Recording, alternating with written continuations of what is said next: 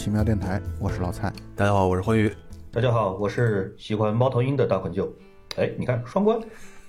但是这个不是你们的老朋友大混舅了。怎么双关啊？我本来就喜欢猫头鹰嘛，然后我还喜欢这个片子里面的猫头鹰嘛，这个角色嘛，对吧？一个笑话解释一遍就很傻。他还他非得要问，没办法。呃，我们今天要来谈一部我们从二零一八年开始就想要录的一个节目，就是关于《守望者》。四年了，对，不都不叫准备四年，是有内心有野心四年了，但其实，对，呃，就是老觉得自己准备的不够，嗯，所以一直又拖着拖着没录。所以拖延症的准备会开过好几遍，然后还试录过，还直播过。是，然后拖延症的基础就在于完美主义倾向。这个完美主义倾向呢，不是完美主义，而是一种倾向，就是，嗯，觉得自己不能拿出特别好的版本的作品的话，就干脆不动。但是现在，我觉得怎么的再拖下去也无无助于把节目做得更好。而且大黄舅上次也谈到了，我们准备了所谓的有这个念头有四年的时间。并不能保证我们现在录的节目就一定是质量有多么高，但是只能说是我们嗯机缘巧合吧，就到这个时候也差不多该录了。啊。我们要来谈谈《守望者》电影，电影《守望者》对，嗯，包括漫画。啊，当然也会谈到剧集《守望者》。对，嗯。嗯，先来说说总体的观感吧。你们二位对于《守望者》是怎么评价的？如果放在超级英雄这一类电影里面，这个《守望者》应该是排到我心目中数一数二的一部片子。嗯，而且相对于电影来说，我可能更喜欢这部漫画。而且这个漫画好像还真是我完完整整看过的第一本美漫，然后从此打开了这个美漫的大门，还真是，好像还真是它。在我印象中，这应该是头一部非常反类型的超级英雄电影。对，因为我们以往看到的超级英雄电影都像蝙蝠侠呀，像这种超人这种独行侠，然后行侠仗义，大杀四方。但是在这部电影里面，我们会看到一种完全不同的超级英雄，甚至是一种可能是浑身带着歪风邪气的 超级英雄，就是他们身上普通人的影子会更多一点。这个电影应该说不仅仅是在超级英雄这个范围之内，因为我也只看超级英雄，也很少看。所以这两这个范畴加不加对我来说没有什么本质上的区别，反正它确实好，呃，至少至少前三吧，绝对至少至少，呃，但是嗯，很很很有意思的一点是，它在深刻性上和这个娱乐性上，它取得了一个特别棒的一个平衡点。单纯只是看画面、看动作，或者说是看。这个人物的这个个性啊、魅力啊等等，这种其实你也会觉得他很爽。但如果说你要想深刻的去分析他，哎，你你会觉得，哎，这确实还是很有深度的。我觉得至少他不晦涩，但是同时他也不会太浅薄。他在中间的这个这个分寸拿捏的把握的特别好，就是什么样子的观众其实都可以从这里边去体会到他想要体会的。东西，我觉得一个电影能够做到这一点，那就绝对是极品了。说到这个娱乐性，我第一次听说这个电影，就是因为同学给我推荐，他看电影非常多，然后他说这个电影很黄很暴力，你一定喜欢。然后一看，哦，果然娱乐性很强，但是确实也很深刻，真的就像大环舅说的那样，《守望者》这电影确实是让我觉得印象非常非常好，在我心目当中呢，就是最好的这个超级英雄电影了。嗯，它最大的好的地方就在于它把超级英雄的这种人的那一面，尽管片子当中、电影当中有像曼哈顿博士这样的接近于神一般的这种人物的存在，但是还是会大部分的这种超级英雄啊，就在这个片子当中，大部分的超级英雄其实还是把他人性的那一面，甚至人性的贪婪、人性的罪恶、人性的这些嫉妒啊，然后暴力啊、嗜杀呀等等等等。都表现得很非常的出色，这其实不禁让我们想起来之前数次节目当中，大文舅也好，欢愉也好，我们其实讨论的一个话题就是，让普通人如果具备了超能力之后会怎么样？感觉好像你像蝙蝠侠那么的正义，包括他很决绝啊，永远不去杀生啊，等等等等这样的一些，就是已经超出人性的范围特多的这这部分，然后包括像美国队长这样的特别伟光正，这我们这没有贬义啊，就是。就是一个中性词，他确实是这样的一种形象的存在，就让人觉得那他离普通人太远。包括大黄舅，我为什么喜欢这个夜宵啊？就是猫头鹰这个形象的夜宵，一代二代都喜欢。除了他喜欢猫头鹰本身之外，我想也是因为这个角色啊，或者这个超级英雄啊本身很很人，就是非常人类化，就特别的和我们普通普罗大众没有区别。包括你看罗夏，罗夏可能是这个守望者当中最受人瞩目、关注、欢迎的、喜爱的这么一个角色。他就属于又穷，也没什么，没有任何牛逼的装备。他的好的装备还是夜宵给他配的，对，那个带钩的那个枪啊，那个可以飞檐走壁的那个东西，嗯就是他自己的装备不行。然后呢，他能力呢也就那么回事儿，其实就比普通人确实战斗力要强，那是没得说。但是也没有什么特别突出的东西。但是呢，他的为什么为人所津津乐道？一个很重要的原因就在于他内心的这种信念的绝对坚持，以及对于所谓自己内心当中的这种正义，对于这种人的纯粹的这样的一种坚持，这这些东西都是特别有戏的，特别让人会记得住的，特别震撼人心的。我想这就是这个电影为什么会让我印象极其好的一个原因之一吧。还有一个原因就是刚才大红牛也谈到了，就是这个电影啊本身深刻性和娱乐性的这种结合啊，这个度啊左右两边的这个平衡做得非常的好。所以用通俗一点的语言来说的话，就是装逼装的恰到好处。这个这电影本身这 从漫画也好，电影也好，都完全可以做到这一点。就是漫画本身它的这个文学气质很好，改编成电影以后呢，里边每一个台词、每一句话都让你觉得这牛逼装的 恰到好处。对，然后包括它的镜头的这个运镜啊，什么时候该用升格镜头啊，什么时候用远景拉远啊，然后这些的镜头组合的美学方面呢，也我觉得做的也非常好。镜头这块其实是它很大一定程度上，它是参考了原本漫画，就是阿兰·对摩尔的这个《守望者》这个漫画。但是呢，它因为镜头是有很强的移动性嘛，所以它这种在移动镜头的这种使用当中，就体现出来扎导了它本身的它这个水准嘛。所以这确实是一个非常出色的作品。最初我看的时候，嗯那个时候豆瓣评分八点二，现在已经上到八点五了哦，啊。之前好像还上到过八点六，现在又降下来了一点。但豆瓣评分就是那么看看就得了，因为《守望者》电视剧有八点四分，屎一般的作品。对，我们后续也可以去聊一聊这个《守望者》的电视剧。那我们就先从电影开始谈起吧。我们还是因为内容太丰富太多了，我估计我们一期是绝对聊不完的，我们估计会分好几期来谈。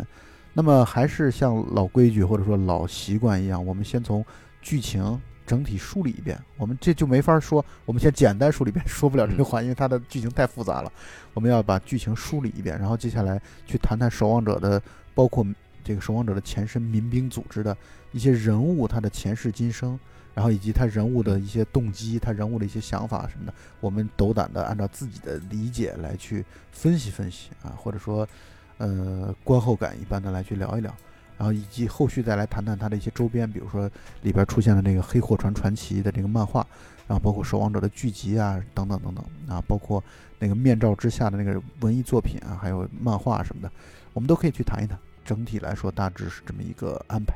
所以我们想先从电影的剧情开始。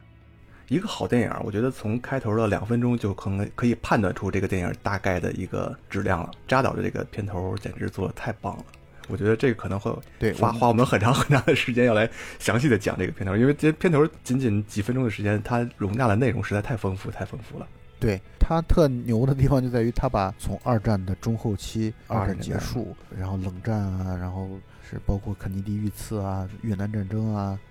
呃对水门事件啊等等等等，就是影响了人类当代历史进程的一些若干重大节点，都融入在片头当中，包括也融入在整个电影当中。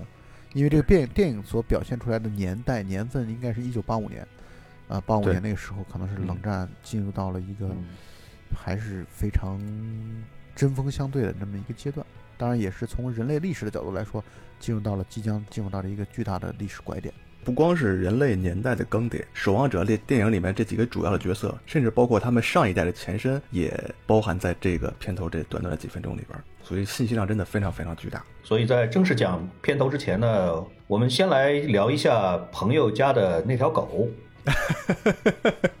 呃，这个故事呢，一开始呢是先是讲一个两百磅重的男人在家里看电视，那电视当中各种信息都开始出现啊，包括嗯，呃，我们可以看到电视台当中，呃，在做访谈节目。这访谈节目呢，就讲到当前的，也就一九八五年那个时候的国际形势，呃，美苏争霸，呃，又到了，还是到了一个非常尖锐、矛盾冲突的这样的一个时代。那么那个时候，科学家其实是有一个大的钟表的，就是自从原子弹发明之后，它有一个大的钟表来去表现，越接近午夜时刻，意味着人类经受核战争的可能性就越大。而在一九八五年的这个时候，他的这个表来到了距离午夜只有五分钟啊，在五十五分的这样的一个指针的一个情况下，呃，所以整个大的背景是这样的。那么笑将啊，他是一代民兵组织，也是二代守望者当中有交集的唯一一个人啊。他在家里边看电视，有不速之客拜访上门，然后把他暴啐了一顿，把他从很高的公寓楼上扔了下去。而很有意思的地方就在于他身上带着笑匠的那个标志，他是就是美国主流文化当中微笑笑脸的那样的一个标志。然后在他死亡之前，那个标志上被滴上了血迹，那血迹就好像那个像一个表盘一样，指向了五十五分的这样的一个位置，暗合了目前核战争对于人的威胁。一开始就是这么一个一个一个引子，所以一上来就是一场打斗戏啊，这个打斗设计的也很精彩。就是动静结合，镜头快的部分也也很抓人，然后呢，有的时候又用升格镜头很慢的突出这种美感，然后包括把他牙打掉啊，把他从窗户上扔出去啊，而且让人印象特别深刻的就在于他这个笑将，那个时候我们不知道他是谁，什么样一个角色，但是他在临死之前啊，他其实带着笑的，他会觉得 这这就是笑话，他他就用自己的笑容来去总结了自己的这样的一一生。也是整个守望者或者说超级英雄，他们这个守望者世界当中超级英雄的这样的一种一生的缩影，在他的看来，就是全一切全都是笑话。对这一段戏动静结合的非常棒，这个包括像刚开始他看的这一系列的这个电视节目，他在不断的切切换频道，然后大部分的频道在他看来，什么电视节目新闻呐。包括像这种啊访谈，包括辩论这些个节目，他都也不能说不是很 care，他其实很想去 care，但是他认为这些个节目其实都没有说到，都没有说到点子上。你有没有这种感觉？就是表情，就是不屑于这些都都是在胡扯，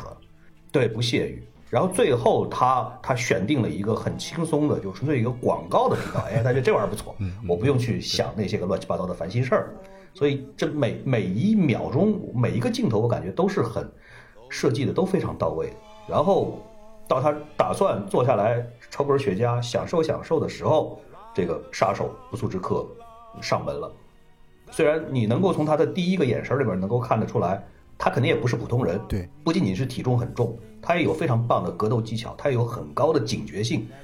就是在刚开始门口有一个影子闪，是刚闪过的时候，他就已经感觉到了杀气，已经觉得不对劲了，就已经开始做好各种防备，包括准备要去先向对方扔一个杯子，同时拿去去抢手枪，说明他本身的格斗的技巧和能力水平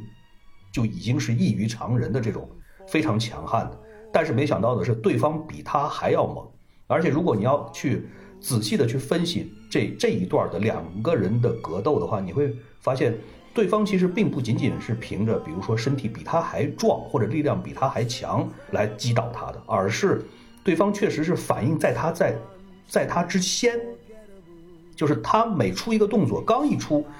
对方好像就已经预判到他打算干什么了，是用这样子的方式来来打倒他的，说明这个杀手是具有非常高智商的，埋下了一个伏笔。而且接下来那个镜头就是杀手把他扔出去啊，等等这种就说是有这种慢动作，然后从窗外拍过去，这种光影也都拍得非常的漂亮。所以整个这一段动作戏是有张有弛，这个观赏性也非常高。还有就是这个笑脸上被滴了一滴血，这个在电影里面就一闪而过，然后可能呃观众的印象不太深。但是在漫画里边，因为它这个画面是静止的，静止在这个图像上的，所以它会多次的出现这个。笑脸上有一滴血，就像那个表盘上一个指针指向了十一点五十五分，离这个午夜的钟声越来越接近了。这个暗喻非常巧妙，而且它在漫画里边多次出现，而且随着这个呃故事推进，它这个指针的指向会越来越接近十二点。按我们以往的经验来看的话，你看这个片子的片头啊，我不知道你们俩会会会不会想到这点，它很像那种我们以前看的武侠小说或者武侠电影的这样的一种开场，啊，就是一个 退隐江湖的江湖高手，然后有有仇家来寻仇，然后这个这个江湖高手当年是非常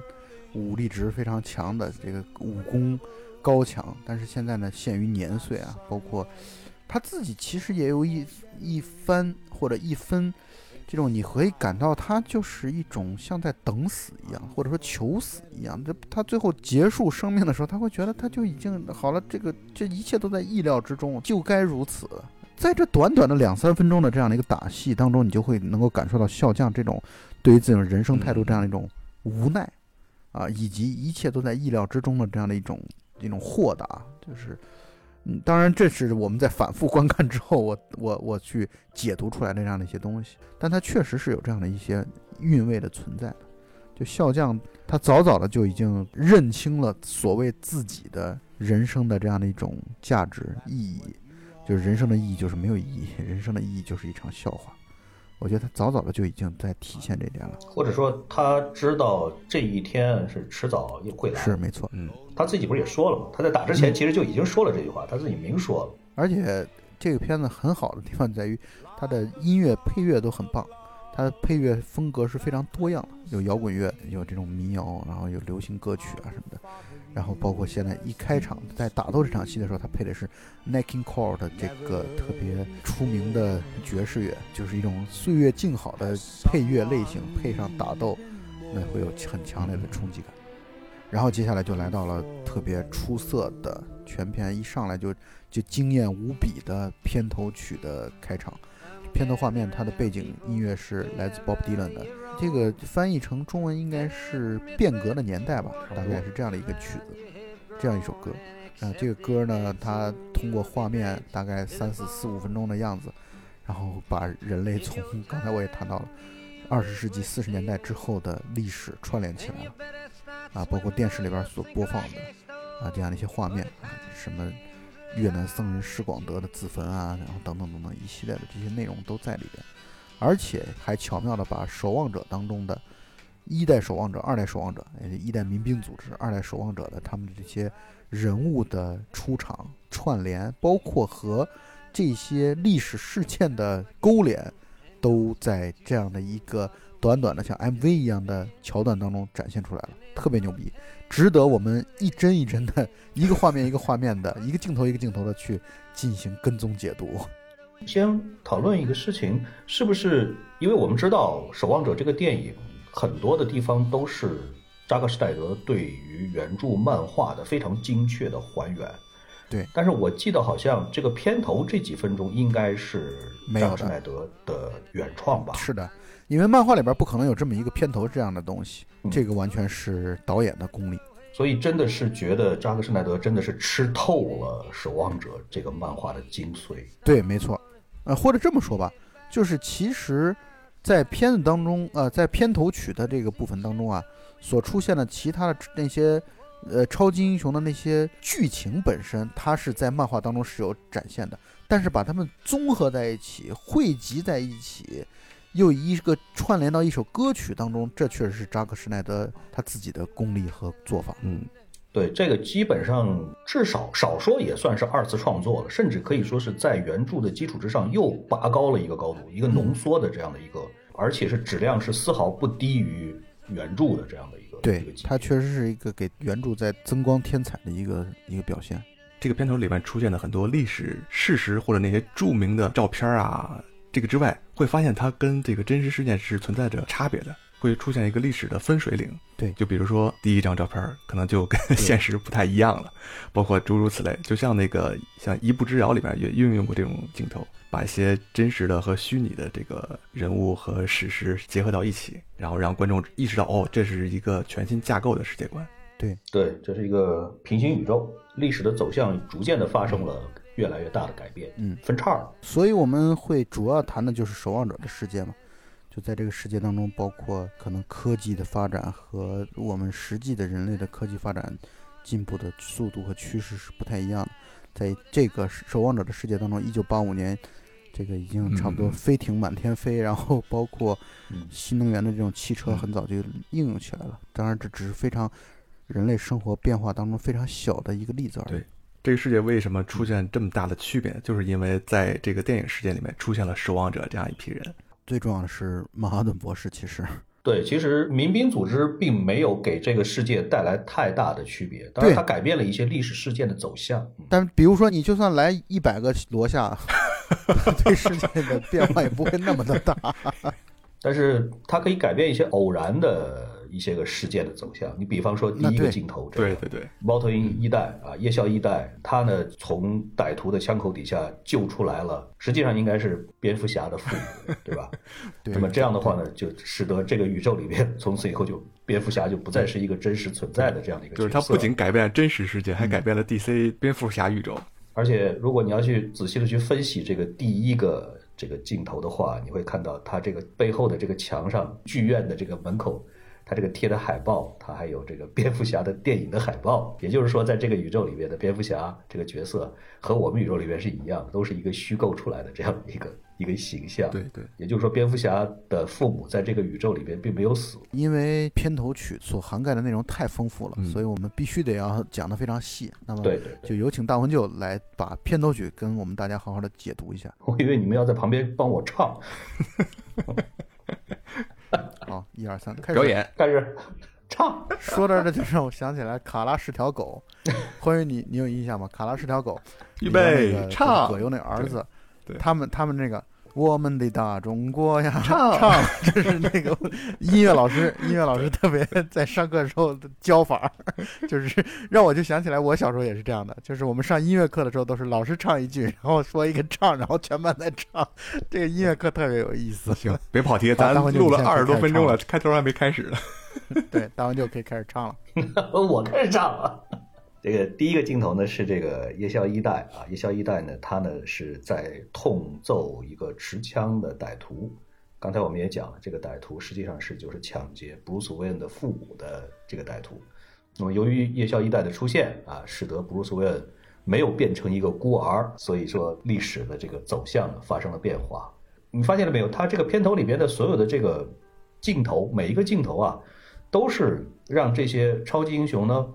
整个是完全直接暴露在这个闪光灯或者嗯聚光对对对灯底下。也就是说，它的旁边是有很多很多的记者在拍照嗯，在采访，而且全都是用非常慢的慢动作来复现的。所以它造成了一种亦真亦幻的这样的一种，就是说你可以明确的感受到，它是为了记录下来每一个时刻，但是它又缺乏一种很真实的这种临场感，都是可以认为它全都是摆拍，嗯但是记录下来的这些个事件呢，都是足以上新闻的这种大事件。这就有意思了。对，这个确实很值得回味，嗯，或者很值得思考。而且这种扎克施耐德特很有标志性的这种慢动作，色彩也是很浓郁的，像油画一样的这种这种色彩。整个的《守望者》这个电影几乎都是大部分的镜头都是在黑暗当中笼罩，或者说背景都很都很黑。像整个这个片头的每几乎每一个镜头，除了这个仅有的几个像轰炸日本，还有这个二战胜利啊等等等，其他的几个镜头，大部分的镜头都很黑暗。说到一代夜宵啊，他叫赫里斯梅森，他是应该是第二个或者第三个站出来的超级英雄。他在后来自己退休之后写了一本自传，叫做《面罩之下》。这个《面罩之下》也在这个漫画当中是专门以文字、纯文字的形式来去，啊、来去展现出来，就是相当于讲出来了自己做超级英雄的这个心路历程啊，然后包括这些超级英雄结盟在一起，有一个美国大都会队长这么一个。这个角色来去把民兵组织相当于成立起来、嗯啊，那整个的包括从一代到二代，以及它充满了对于超级英雄本身产生以及后续示威消亡的这么一个心路历程，我觉得讲的是很全面的，而且文笔非常好对。就是这就是为什么《守望者》这个漫画能够成为《时代周刊》评选出来的二十世纪的最佳的百部英文小说，就是它是以一种文学作品的高度来去评价这么一幅漫画的。这个漫画的故事呢，看上去好像难登大雅之堂，但是呢，它其实给我们展现出来了只要你的思想性足够，只要你的文本足够，那你完全是可以以一种高雅的一种方式来去出现的。而更何况是他把高雅和这种这种娱乐不是故意的媚俗，但是它能够使得大家都哈哈一乐，或者说看得很很过瘾的这么一个结合，确实做得非常的好。就是如果你搜这个阿拉摩尔的话，大多数人会给他的一个评价就是可能是史上最杰出的图像小说家。就是我觉得有的人可能把这个漫画觉得它不如这个纯文字的这种小说，它的文学性更佳，会看不起漫画。但是我觉得真的没有必要。就是你看过大量的漫画以后，你会觉得漫画和这个小说它具有相同高的文学性。像这个阿拉摩尔啊，包括像尼尔盖曼，这些都是非常杰出的小说家。我我以前在网上跟人聊的时候说起来了，说《守望者》这个漫画怎么样怎么样，真的被人直接拎出来纠正，说这不叫漫画。这叫图画小说，同学不要管它叫漫画。对，因为这个小说就是就是这个漫画本身，它确实有大量的文字，而且每一格漫画里边它的文字也特别多，就是配图旁边的文字也特别特别多，甚至包括像老蔡刚才说的这种面罩之下大段大段的文字，就是一个短篇小说的样子。嗯，这赫里斯梅森他应该是第二个或者第三个站出来的超级英雄，就在守望者的世界当中，他觉得他们一开始成为超级英雄呢。也是出于一种匡扶正义啊，然后去改变世界，以一种理想主义的面貌和心态改变世界的这样的一种出发点。对他当年是个警察出身，对吧？对。而之所以会去戴着面具出现，我觉得他自己也谈到了，说每个人的理由都是各不相同的啊。每个人，有的人是出于奇装异服啊、博出位啊等等这样这样的一种非主流的想法。但有的人来说，他只是要隐藏起来，会会有安全感，啊，也有一些人会觉得这样很酷，就每个人的出发点都是不一而足的。但是呢，最终形成了一种文化，或者形成了一种社会现象。这种社会现象就是这种面罩警察，以一种正经的白天那种警察的这样的一种有意的补充或者对立的这种方式来去存在，来去体现自己希望让世界走上正轨的这样的一个出发点。但是我们也会发现，那随着大家在从性格上、从出发点上、从个人习惯喜好上的各种不同和区别，呃，不，人性当中都存在着一些贪婪、呃，没落啊、罪恶等等这样的一些因素的不断的展现，你会发现大家走的路越来越不一样。虽然好像成立了一个组织叫民兵，但这个民兵呢走向呢后来走向了分崩离析，这也是一个必然的，因为人实在太多元化了。人和人实在是区别太大了，这其实也是《守望者》这个漫画很成功的地方，就在于，包括二代守望者有六个主角，这六个主角的性格，在我看来几乎是是很强烈的冲突，就是大家的性格是完全不一样的，所以人物的特点非常鲜明。而在一代守望者民兵组织当中，我感觉也是这样的，就是每个人的性格区别很大，有好大喜功的，像这个美国大都会队长。然后也有这种精神上存在问题的飞蛾侠，啊，然后也有这种阳光男孩百元大钞，啊，也有这种人物很复杂的笑匠，啊，也有真正充满正义感的夜宵一代，啊，也有可能是出于名利来去做超级英雄的，像死魂，嗯，那么就会觉得大家的这种不同的性格的、不同的取向的，啊，包括侧影这种方向展现的很全面。这就是让我很喜欢这个漫画的一个很重要的原因，就是多元。对他每一个角色其实都有着典型性和代表性，而他第一个出场的这个夜宵一代，其实这里边应该说是，应该说人们所能想到超级英雄，应该说想到的最最多的，应该就是像他这样，这个出身本身就比较正统吧，但是呢。由于这个背景的或者职业的限制，使得他如果不戴上面具，就不能有效的打击罪恶，所以就现实逼着他不得不为了实现心中的理想吧，正义的这个理想，就不得不戴上面具，然后这样的话，他才能够化身成为夜宵这样的超级英雄，然后更加有效的来实现自己心当心目当中的这个梦想。这个应该是人们对于超级英雄想象到的最理所当然的这样的一种来源。对，没错。第二个镜头呢是给到了这个死鬼一代，当时这个镜头呢是他这个是确确实实就是记者在拍一个这样的一个新闻稿或者一个纪念照啊，死鬼一代呢站在最中间，而且这个时候是他年轻、最有青春、最貌美的时候，然后手上的拿着报纸，报纸的最大的标题就是这个啊，《纽约报》写的这个罪犯横行的时代就要哈哈哈哈就要结束了。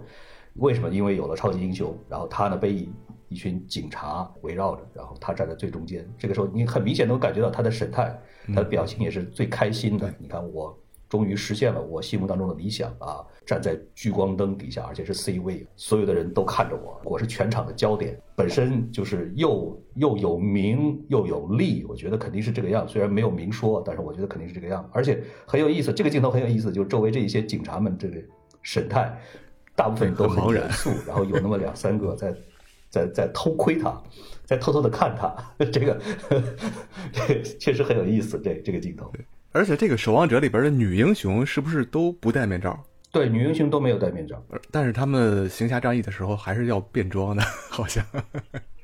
对，只是衣服有变化而已。对对对，而且女性的这个衣服好像基本上都是跟体操服差不多的这种，就是一定是比较透、比较露的，而且是要显示出来身材曲线的这种的，就是很明显，就是这是一种就是说是男性眼中的物化这种。是一代死鬼叫莎莉·朱比特，他在这个就是赫里斯梅森，也就是一代夜宵的那个自传体小说当中谈到了，说他。就是把这个当做一门生意，当做一门就是做超级英雄，当做一个生意，现实，当做一个自我包装的、自我实现的这样的一个途径。但是呢，一代死鬼实在是太美了，太迷人了，以至于所有的这些其他的超级英雄对他的这种行为没有任何的鄙视，没有任何的厌恶，大家都很喜欢他，就是每个人都喜欢他。嗯，这个就是天生貌美也本身也是一种资本啊，包括他的这个一代死鬼的前夫啊。是他们这个守望者，就民兵组织的经纪人，就是他他这个经纪人呢，帮他们来去打理这么一种宣传啊，然后对去处理社会事务啊等等。也就是说，夜宵一代其实本身它的出发点就是我就是单打独斗，我对除了这个以外，我其他的都不为。但是当这一股力量逐渐的壮大了以后，就会变成至少至少是某种程度上的资本的这个这个胁迫和俘虏，嗯，胁迫。你把这个，你把这句话 我在想，我哪句话不对？我我我觉得好像哪里不对，想了半天。我我我我是想说的是挟持和胁迫，胁迫。从哪开始来着？哦，对，从民兵一代，从从夜宵一代开始，所有的人也都不由自主、身不由己的会成为这个资本的。俘虏被资本所挟持、所胁迫，我是不是又说错了？对对对，剪辑吧，剪辑吧，我不管了，自己剪辑吧。成功了，成功了，太牛逼了吧！而且你看他那个表情，那个时候多风光，对吧？真是要要风得风，要雨得雨，所以这个和他后来情感上出问题啊等等这种的，形成了一个很鲜明的一个对比。再下来这个镜头呢，是给了笑匠，笑匠呢刚才。老蔡也说过了，这是唯一的一个贯穿了两代超级英雄啊，民兵组织和守望者，呃，唯一一个贯穿了两代超级英雄的角色就是他。呃，他呢是这个也是武力值啊，肯定是最最强的就是武力值。然后那个时候呢，是他抓住了一个抢银行的劫匪，一个摆拍，然后叼着雪茄，戴着面罩啊，很得意洋洋的在向大家在献。他抓的这个强盗好像还是一个，就是在美国特别著名的一个强盗，叫什么约翰·赫伯特什么什么什么的。这个是根据真实事件改编的，是吧？对，是一个什么超级侠盗，据说是。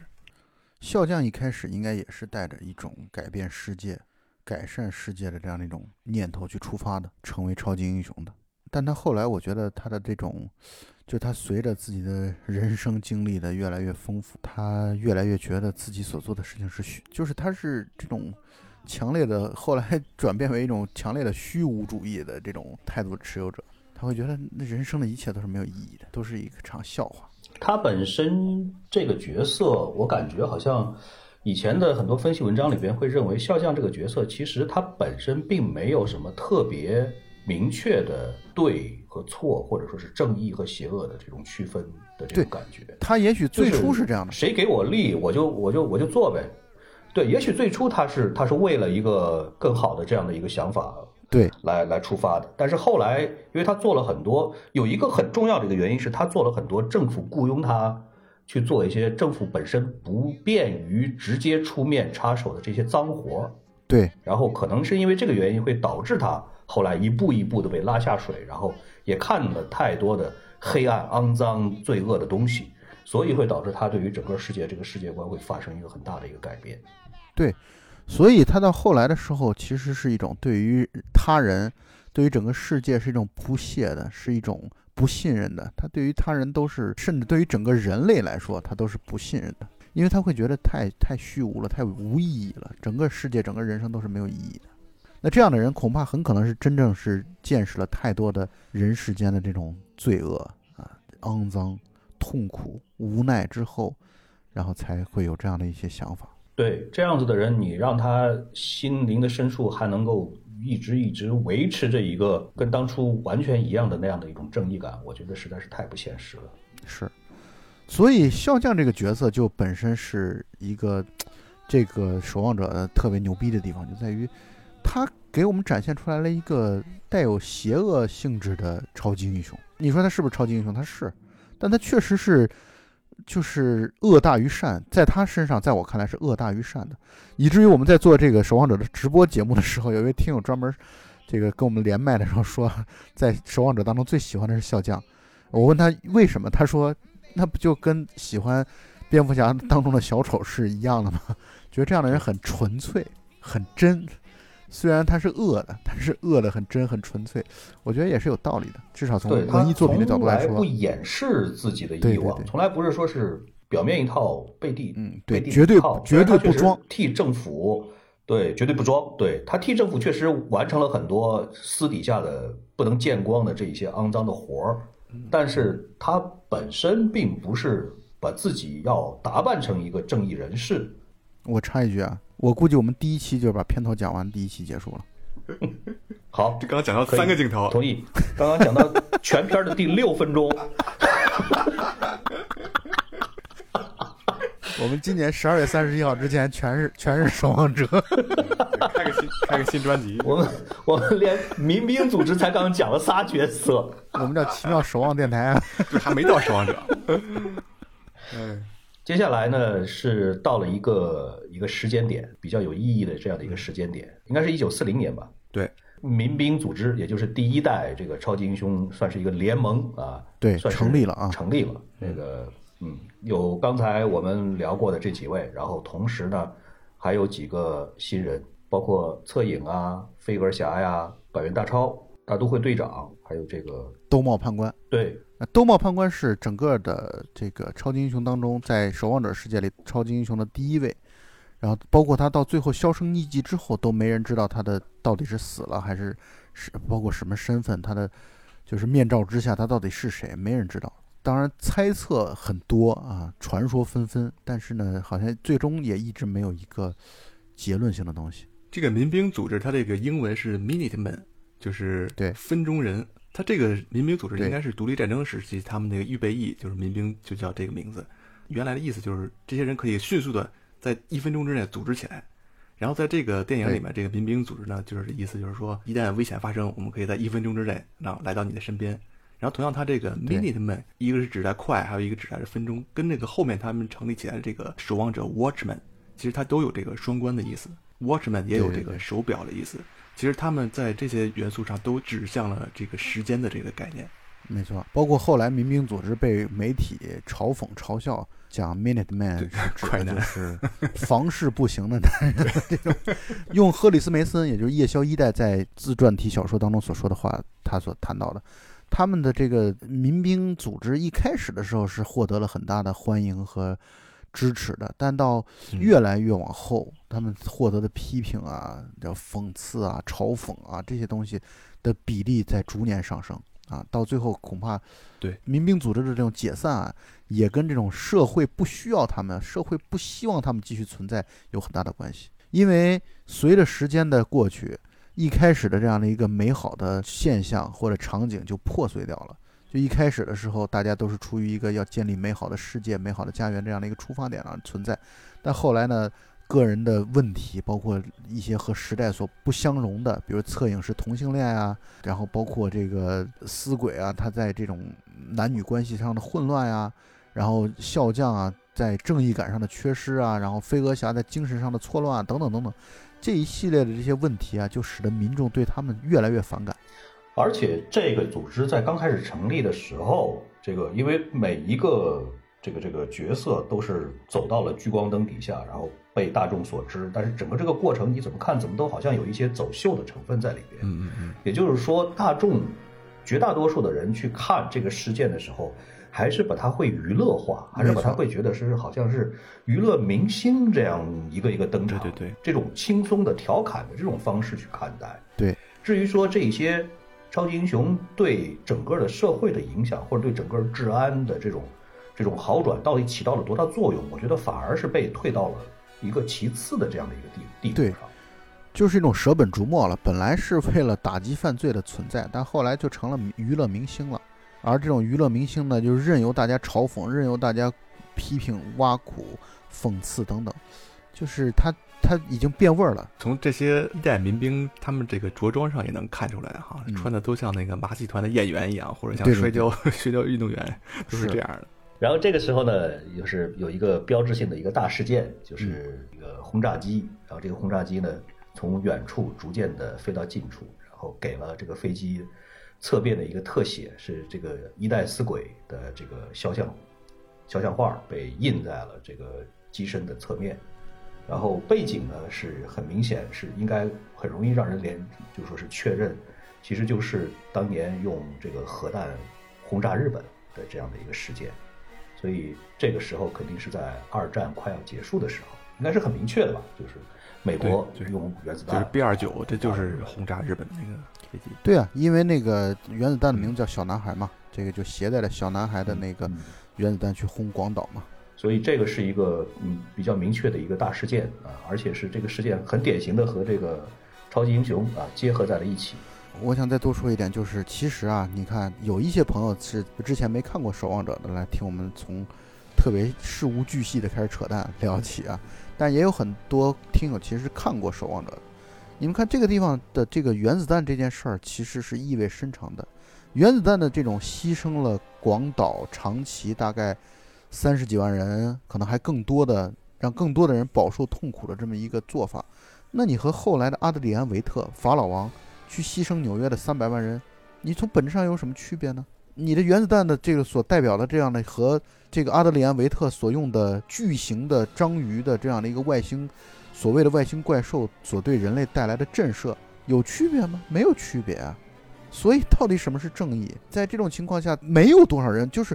因为我最近在看那个《第三帝国》三部曲的这样的书，在看二战的一些书，我是觉得。我们对于纳粹德国也好啊，日本军国主义的这种批判啊，这种文章、论文、书籍已经非常非常多了。但是对于那么原子弹所造成的平民的伤亡的这些描述，或者说反思，或者说这种批评，其实是沉默不语的。我没有任何的意思是要为这种军国主义要要去洗白或者怎么，绝没有。但是我想说的是，至少《守望者》的结尾的这样的一个这内容和原子弹的去轰炸，我觉得是完全一致的。包括这个电影里边，就是曼哈顿博士在越南，他通过大量的杀戮，然后提前结束了战争。就像这种铁道困境这种问题，在这个电影里面不断的反复的出现。对，所以是值得反思的。我觉得这个电影会给你在娱乐之余啊，应该会让你想一些内容，想一些东西。所以想想想想到最后就变成小将，想不清楚，干脆不想，很可怕。我觉得这个这个电影里边的每一个角色多多少少肯定都思考过，思考过超级英雄存在的意义，思考过到底他对这个社会和对自己到底会有什么样子的改变，肯定都思考过。所以说是这个电影里边的每一个角色，他们所做出来的反应都是让人感觉的是可信的。对。但是我们站在不同的立场上，确实是比较容易得出来不同的结论。是，那么两枚原子弹下去之后，二战可以说结束了。结束之后，在纽约时代广场著名的男女拥吻的那么一个镜头，然后被这个侧影搂住一个女人，然后同性之间的亲吻所取代。这个镜头意味深长，一方面呢是和历史的映衬，另外一方面则是讲出来这个侧影的同性恋的身份，然后也是在那个时代的这样的一种与时代环境所不容。我觉得这个镜头本身很有意思，而且好像当时本应和那个女孩亲吻的那个士兵就站在旁边，是吧？对，正好从旁边走过去，但是被侧影给截胡了。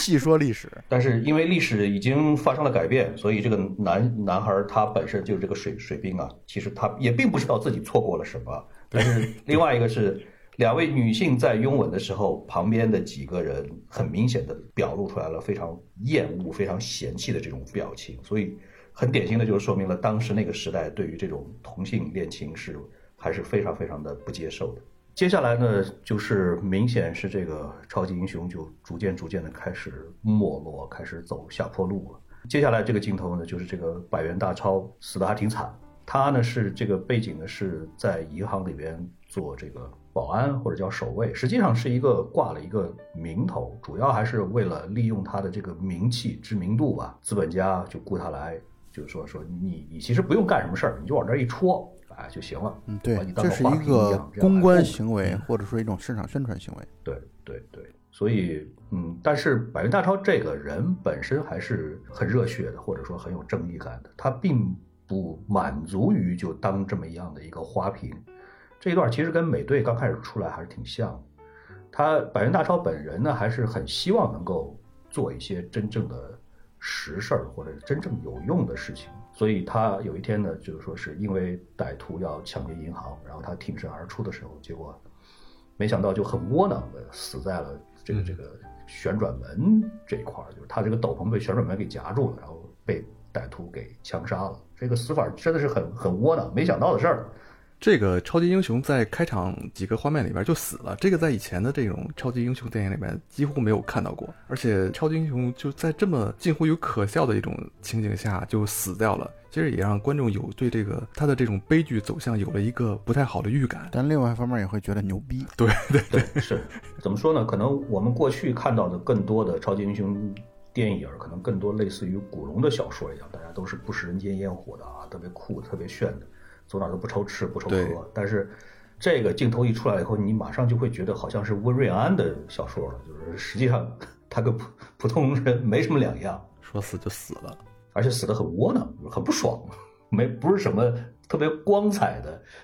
特别让人值得纪念的死法。我记得有的电影里边还在调侃这个，就是超级英雄为什么都带个斗篷，特别不方便，然后也也不实用。对，很多都调侃过。你像最有名的，像这个动画片《超人特工队》里边，不是这个设计服装的时候，不是就就讲过了，说为什么这个超级英雄这个 不能不能有斗篷，然后就是各种各样的，因为斗篷发生了很很很多很窝囊的事件，最后就不都不要斗篷。然后接下来的几个镜头全都是在讲不同的超级英雄的各自的悲惨的命运。对，突然一下就开始走向没落了。然后下一个镜头呢是这个呃模仿《最后的晚餐》的这样的一个一一代死鬼的一个退休仪式。这个她呢是也怀孕了，然后同时呢是应该是她的老公应该就是这个团队的经纪人啊，刚才提过。那么这个这个这个镜头里边呢，其实每一个角色的这个站位啊都特别的有讲头。嗯，当然我们其实也不是很明确。据说有这这个飞蛾侠在原画里边，他对应的那个位置就是叫做巴多罗米奥，就是这个人就是脾气特别不好，然后也暗示了这个飞蛾侠他的这个精神上有问题，情绪不稳定。然后包括笑匠，笑匠他这个位置就是犹大的那个位置，就代表他这个亦正亦邪的这种这种特质。然后就是超级英雄的几位的各自的比较悲惨的命运。刚才欢愉谈到了飞蛾侠，他是因为酗酒问题，然后进了精神病院。然后侧影的那个他和他自己的同性恋人被枪杀在床上，啊、在深夜当中就被枪杀了，然后并且墙上还用嗯他们的血写上了什么妓女啊、婊子啊，然后什么同性恋啊这种这种带有谩骂性质的这种语言语句，至此为止，就是整个民兵组织就土崩瓦解，没落了基本上就不复存在了，可以说是。嗯，接下来这个镜头就是讲罗夏小的时候，罗夏的母亲呢是一个妓女，然后对她呢也非常的差，她几乎是从小在这样的一个本身就是一个破碎的，而且又是畸形的这个家庭里边，这个不断的遭受了很多很多的这个虐待长大的。而且这样的话呢，造成他这个性格其实是很偏激的，也没有得到过什么太多的温暖或者说是关爱。他呢是几乎是仇视、仇恨很多很多周围的这一些罪恶或者说是丑恶等等这一些个事情的现象。罗夏他母亲的这个客人手里边拿了一个报纸，就说苏联这时候拥有了原子弹，对标志着这个时间就是应该是一九四几年，就冷战开始了，应该是是对，苏联有原子弹应该是一九四九年那会儿吧，就是新中国成立那会儿。四九年，对，就是那个前后。嗯罗夏这个角色应该是全片可能最吸粉的、最受观众喜爱的一个角色。对，因为他的性格实在是太鲜明了。对，关于他的性格、他的喜好这些方面的东西，我们后续专门来去谈人物的时候再来谈吧。下一个镜头呢，是一个又是一个标志性的一个事件，就是引进来了一个这个全片里边应该是唯一的一个真正有超能力的超级英雄，就是曼哈顿博士。而且这个这个超超能力呢是不出手则已，一出手就是毁天灭地的，至少是超人这个级别，甚至是上帝这个级别的这种超能力啊，无所不能。对对，然后这个镜头呢是给出来了，就是曼哈顿博士和肯尼迪总统两个人在握手。那么这很明显意思就是说，这么强的这样的一个超人，他呢现在是明确的、公开的和这个政府、美国政府之间呃展开了合作。对，说到这儿就要插一句，关于曼哈顿博士刚产生的时候，因为这个我们后续的剧情会谈到，但是我想说这么一句话，就曼哈顿博士刚刚出现的时候，媒体记者的报道是说超人是存在的，并且他是美国人，对对对，就带有非常强烈的这种国别色彩。这个太真实了，我我现在想一想看，这句话说的实在是太真实了。在美国媒体或者说关注点，它一定是在这个方面的。对，是是嗯，而且曼哈顿博士他是一个能够，他是可以随意组合分子结构的一个人，也就意味着他可以拆解，他可以转化，他可以生成、创造所有的东西。对，而且他的肉身几乎是不灭的。就是或者换句话来说，他有没有肉身其实不重要，他自己也说了吧，他应该说的是，对他好像说的是我造一个肉身出来，只是为了让你们习惯，大大意如此吧。对对 对，而且还有预知未来的能力，这个太太太逆天了，这个事情就对。然后接下来这个镜头呢，就又来到了一个这个历史大事件，就是肯尼迪总统遇刺啊。这个镜头虽然非常非常短，但是几乎是拍的很牛啊，百分之百神还原了当年的真实的这个这个场景，太太神了。而且那个镜头的移动啊是非常讲究啊。嗯，我我我觉得你是要说这个这个镜头给出来了，这个肯尼迪总统然后被枪杀，然后他的夫人在旁边，就说是刚开始要扑上来扑上去，后来又在向车尾的方向去爬，对对对。然后他的保镖呢从后边冲上来，要求夫人要赶快再躲回去藏起藏起来，然后这个时候镜头呢再往再往右边摇的时候呢，就给出来了真实的这个凶手原来就是潜伏在旁边的笑匠。对对对，对，而且笑匠非常得意的，好像也是叼着雪茄吧，然后叼了根烟，反正 做着狙击手的这样的一个角色，对，笑匠几乎在全片里边出来全都是叼雪茄的。这种得意至满的样子。就是他的神色已经没有什么起伏，没有什么波澜了。这个因为政府政府派的这个脏活儿肯定是让他已经干了太多了。对，全片当中也谈到了他在南美洲处理了好几起的这种，就是相当于把共产主义政权给干掉的这种这种事情。对他主要就是被政府要求去干这些呃肮脏的、上不得台面儿的这种私底下才能够做得了的这种这种事情、这种活。我觉得这个主要也就是为什么他对于他的性格产生了这么大的这种影响的原因。对，因为那个时候这个西方世界，美国反共情绪这个非常的严重啊，而且我认为其实笑匠虽然没有特别谈到他的政治倾向，但是他好像是应该是一个特别强烈的、坚定的反共分子。呃，再多说一点，其实罗夏也是啊，罗夏他是非常强烈的反共分子，他是反对红色政权，所以他们其实都是不同形态的美国爱国主义者。是，没错。包括曼哈顿博士在内都是这样的。对，就是曼哈顿博士虽然不需要去爱国，但是这个作者或者这个故事的给他赋予的背景就是他是一个爱国主义者。对。然后下一个镜头呢，就是回到了死鬼一代身上啊。这个死鬼一代呢，这个时候明显已经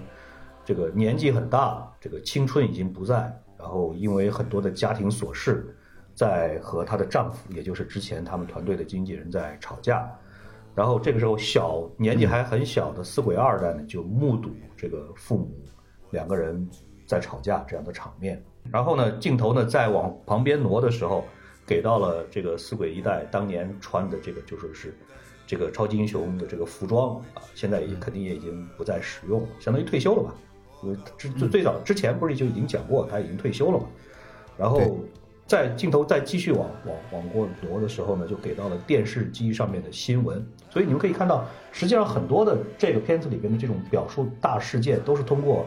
呃电视或者说是报纸报纸一些媒体来反映出来的。这一次的这个媒体上面、电视上面讲的呢，实际上是这个呃越南在这个对就说是僧人呃施广德自焚的这样的事件。嗯，这个在当时历史上也是一次很大很大的这个事件。下边一个镜头呢是应该是这个呃水门事件啊，两个本来打算揭发这个事件的记者，然后被绑架在这个宇宙里边，然后被人这个绑架，或者也不知道死没死啊。这个电影里边并没有，这个镜头里边并没有表述出来，但是意思是很明显，就是由由于有人干涉了这两个记者，所以导致这个水门事件呢没有被曝光，而且在这个两个记者的身前呢，这个留下了一个罗夏的这样的一个 logo。对，呃，我的理解就是这件事儿其实不是罗夏干的，这件事儿应该是笑匠干的，罗夏只是被当做一个幌子，被当做替罪羊的角色出现而已。对，因为按照罗罗夏的这个人的性格、个性来说，他肯定是不愿意做这样子的事儿的，更加不愿意被政府去收买去做这样子的事情。这个和他是一个无政府主义者对，他是认为现在这个政府是烂透了，不会跟政府同流合污的。对，所以这个事情按照这个漫画里边、漫画前传里边讲的是应应该是这个笑匠干的，然后同时还顺道栽赃了一把给罗夏。但是不论是谁来做的，总而言之，就是这个事件呢，这个明显是改变了，再一次改变了历史的进程吧。就是由于这个事件导致水门事件呢没有被曝光，所以呢也就使得后边这个尼克松的对尼克松连任变得是顺理成章了。对，而且呃，因为曼哈顿博士的出现，所导致美国人大概用一周的时间就结束了越战。那其实让尼克松倒台的两个原因，一个是越战，一个是尤其水门事件啊，它的不发生或者说不被人所知，就使得尼克松连任了大概三届还是四届的美国总统。嗯，因为他也修宪了嘛。对，修宪之后导致连任了。我怎么我怎么又谈到这个话题了？没拦住，对不起啊，没没没来得及拦住。再下一个镜头也是一个著名历史事件，就是卡斯特罗访问苏联，然后在红场参加阅兵。这应该对是一九六几年了，这时间应该到了这个时候。这个事件呢，主要讲的是，应该说是这个全世界的这个局势呢，在进一步的激烈化的升级。因为之前一直在讲对美国和苏联冷战嘛，然后由这个镜头呢就讲到了，就是说，因为美国这一边现在势力一下子变强了，呃，由于有曼哈顿博士这样的超人的加入，然后苏联这一块呢也就紧张起来了，会变得让这个局势呢就更加的剑拔弩张。所以呢，这个镜头的意思就是说，当年这个古巴导弹危机其实是真真正正的变成了现实。这个苏联确确实实把核导弹给运到了那边去，然后确实古巴和苏联呢是更加紧密的这个团结在了一起，进行了合作。实际上是这样的一个镜头里边这些应该就是洲际核导弹。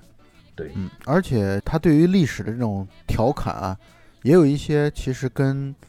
呃大的历史事件并没有关系，但是呢，一出来之后，大家就完全都明白。比如对安迪沃霍尔的这种调侃，嗯嗯就安迪沃霍尔在四联的那个呃画作原本是梦露嘛，然后他里边换成了夜宵。然后在这之前，其实还有一个更著名的镜头，就是那个有一个女生面对着一些拿枪的士兵，然后把那个花插到了那个士兵的枪管里边儿，然后这也是一个非常著名的历史事件。这个事情是是越战期间发生的，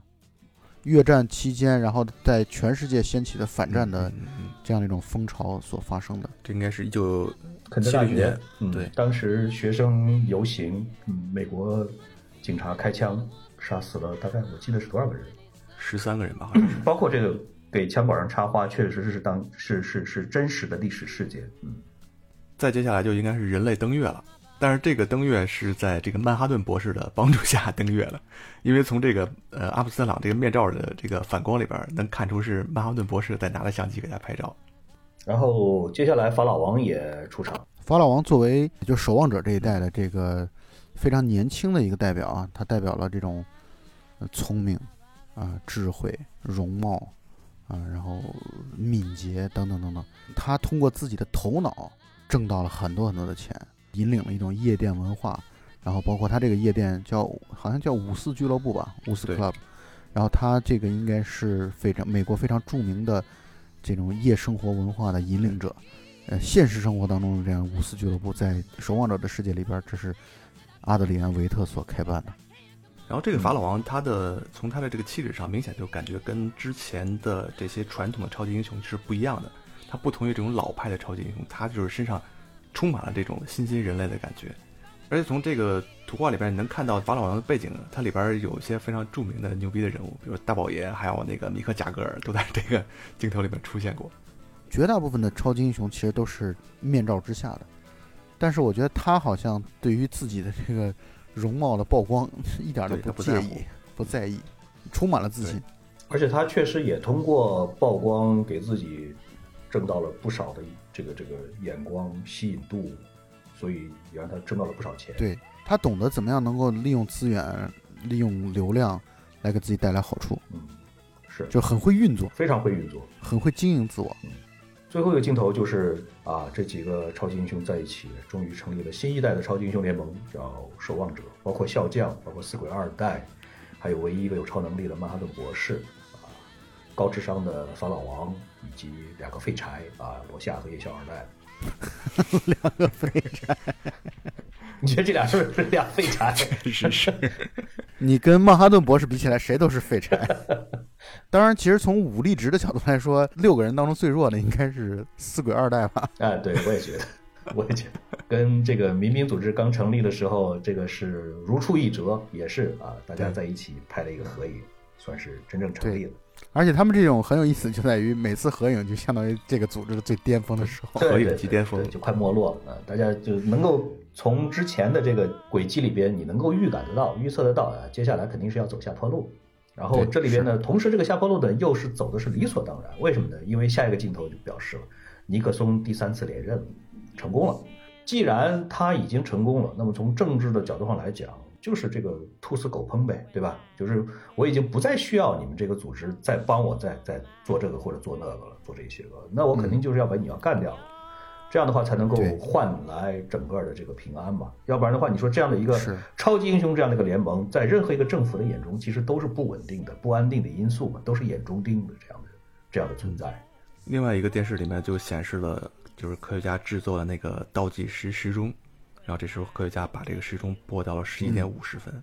对，就是距离午夜还有十分钟的样子。然后这个镜头往外拉的时候呢，它是一个一个商店的橱窗啊，在这里边同时播放，就是同时有几个电视机都在播放着不同的频道。然后镜头往外拉的时候，拉到了街道上，然后这样这个时候一群人正在游行示威，而且实际上是发展成为了一种暴乱。这个暴乱的主题呢，其实其实是针对着守望者的，意思就是说，你们这些守望者们，这个口口声声是啊保卫我们，呃守望我们的，但是谁来守望你们呢？Who watch the watchman？、啊，这个这个也是整个这个电影的一个点题之笔，就是谁来守望守望者，这是一个很嗯很大的一个话题，而且是似乎是从古至今其实一直没有一个很好的一个解答。但是我们有理由，我至少我觉得有理由相信，之所以会发展到突然一下子这个这个民众对守望者的这个态度一下子会发生着变化，我觉得肯定是尼克松上台了以后，政府在背后做了推手，就是政府在引导舆论，把矛头指向了守望者，所以才会导致接下来的这场暴乱的产生。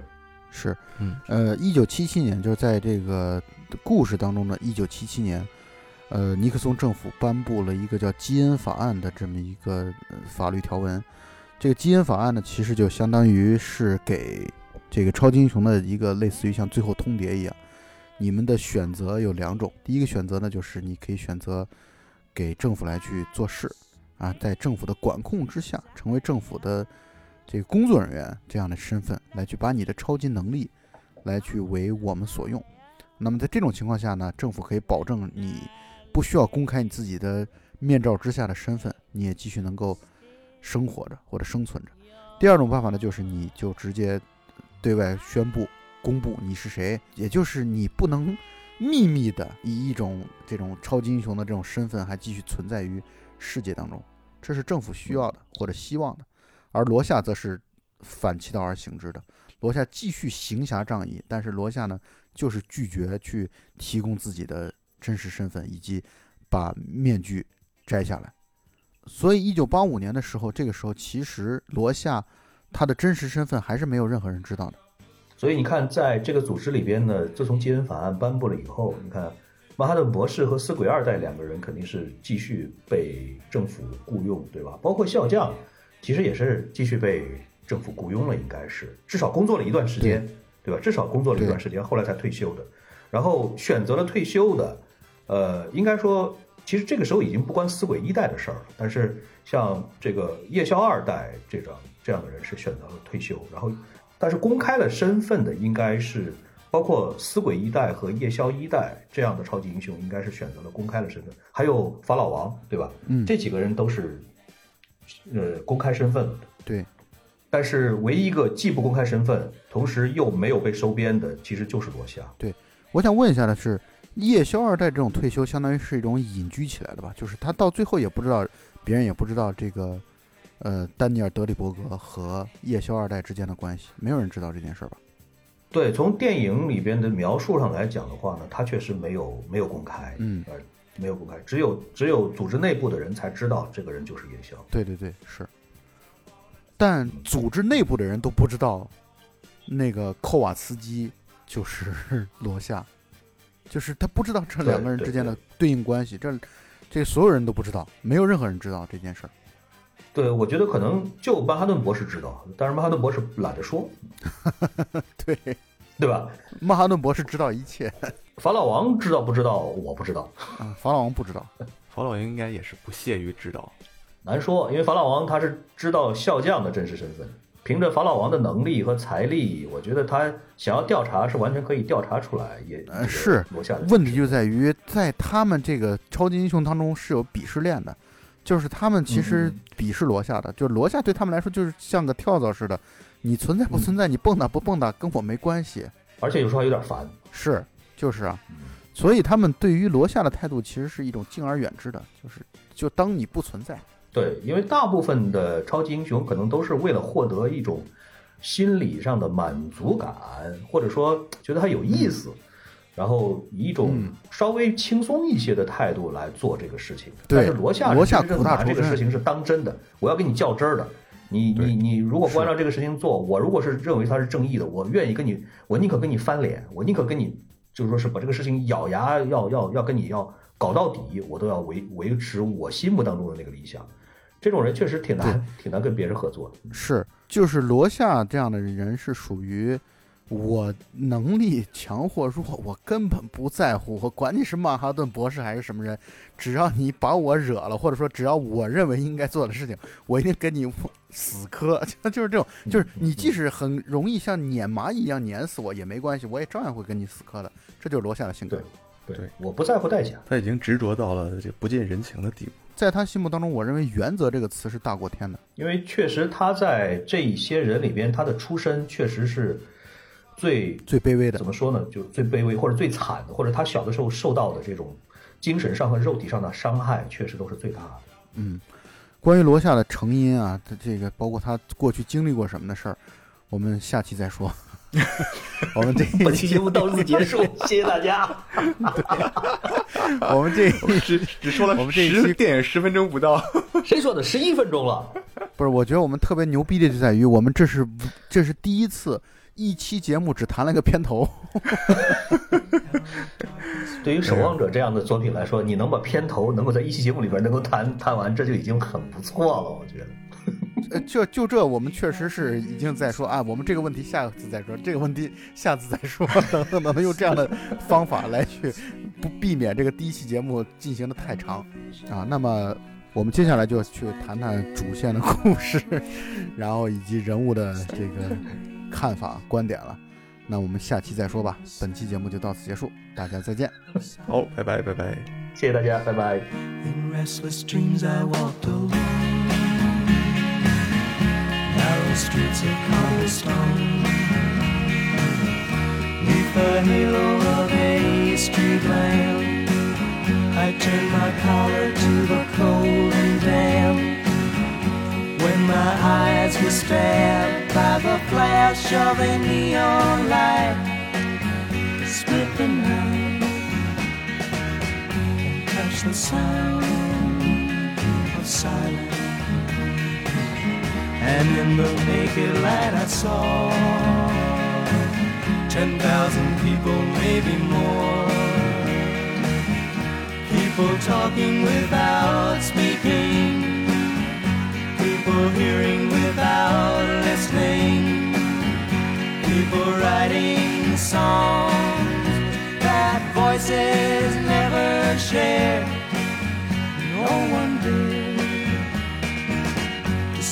sound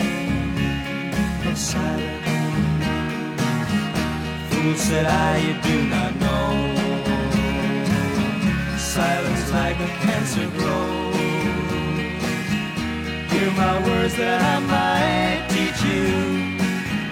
Take my arms that I might reach you. But my words, like silent raindrops, fell.